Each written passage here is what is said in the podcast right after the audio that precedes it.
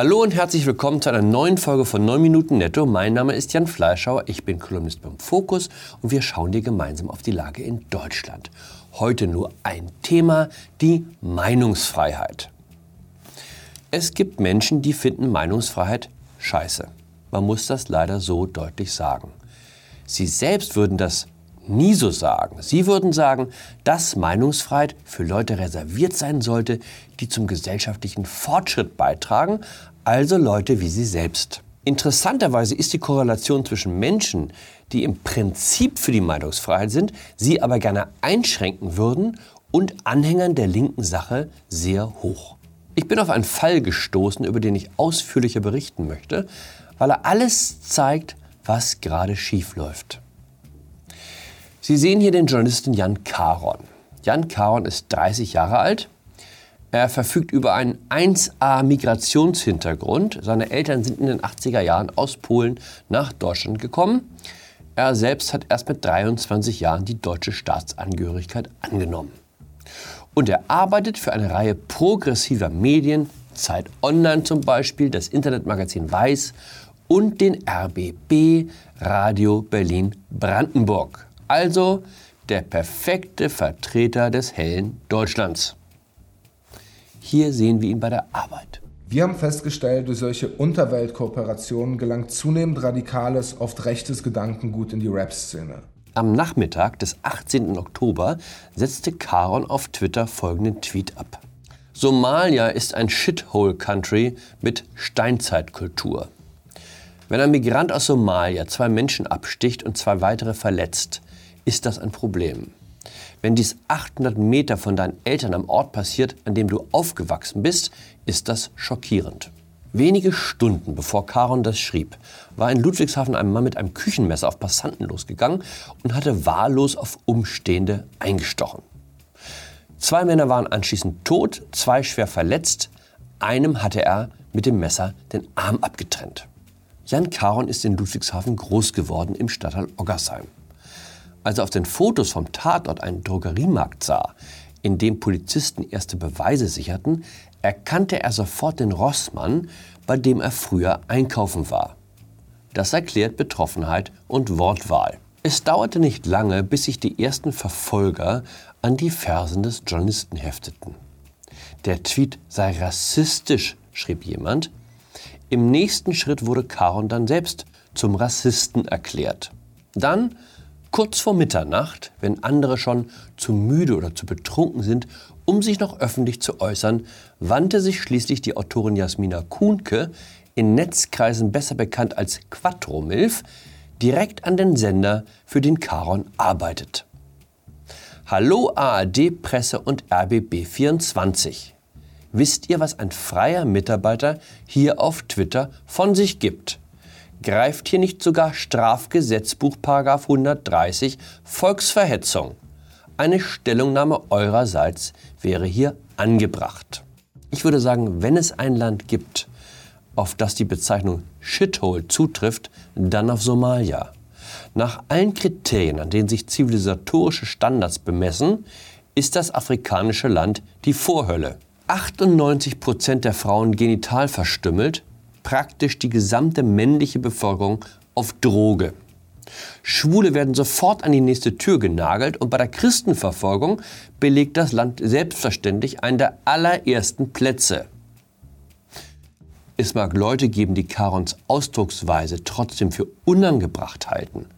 Aber ist sie volksverhetzend?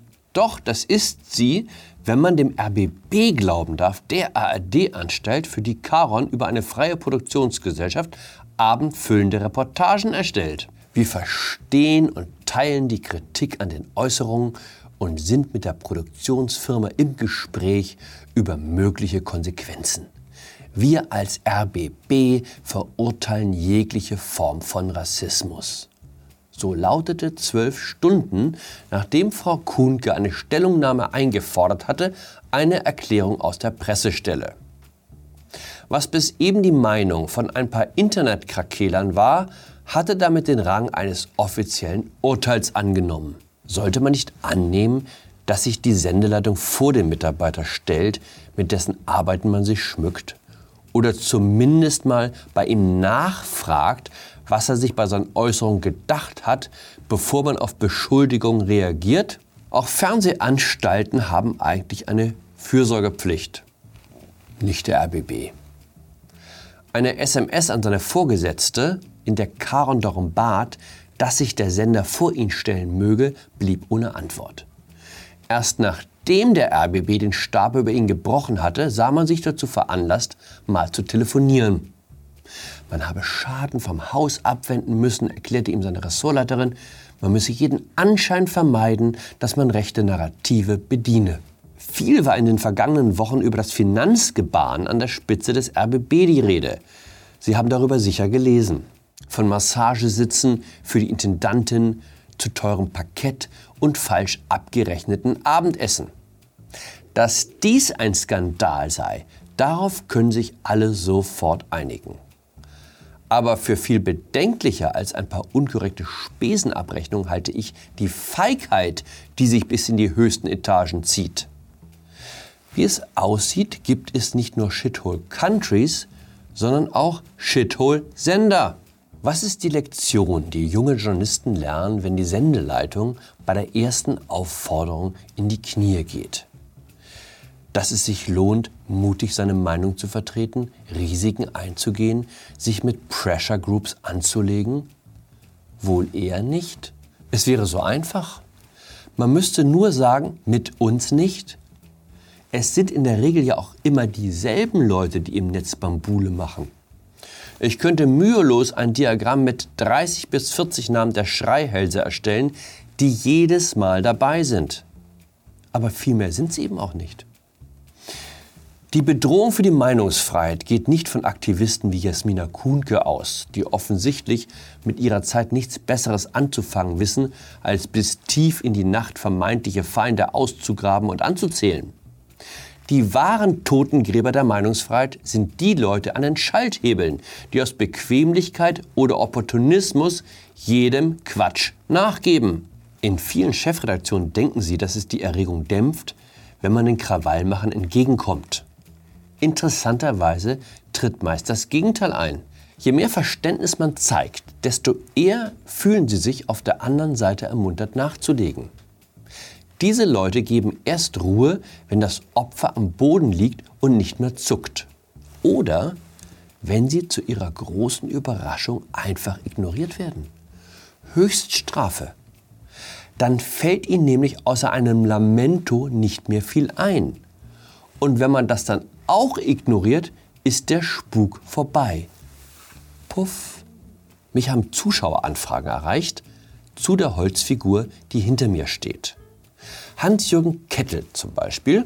Wer ist bzw. was bedeutet die Fratze im Fenster hinter Herrn Fleischhauer? Das ist eine Wasserpuppe, wie man sie in Vietnam beim traditionellen Wasserpuppentheater benutzt. Ich habe sie von einem Aufenthalt in Hanoi mitgebracht. Sie erinnert mich an ein Sprichwort aus dem fernen Osten. Erzürne nicht, wenn du lange genug am Fluss sitzt, siehst du irgendwann die Leichen deiner Feinde vorbeischwimmen. In dem Sinne, bleiben Sie geduldig, bleiben Sie meinungsfroh, bleiben Sie mir gewogen, Ihr Jan Fleischhauer.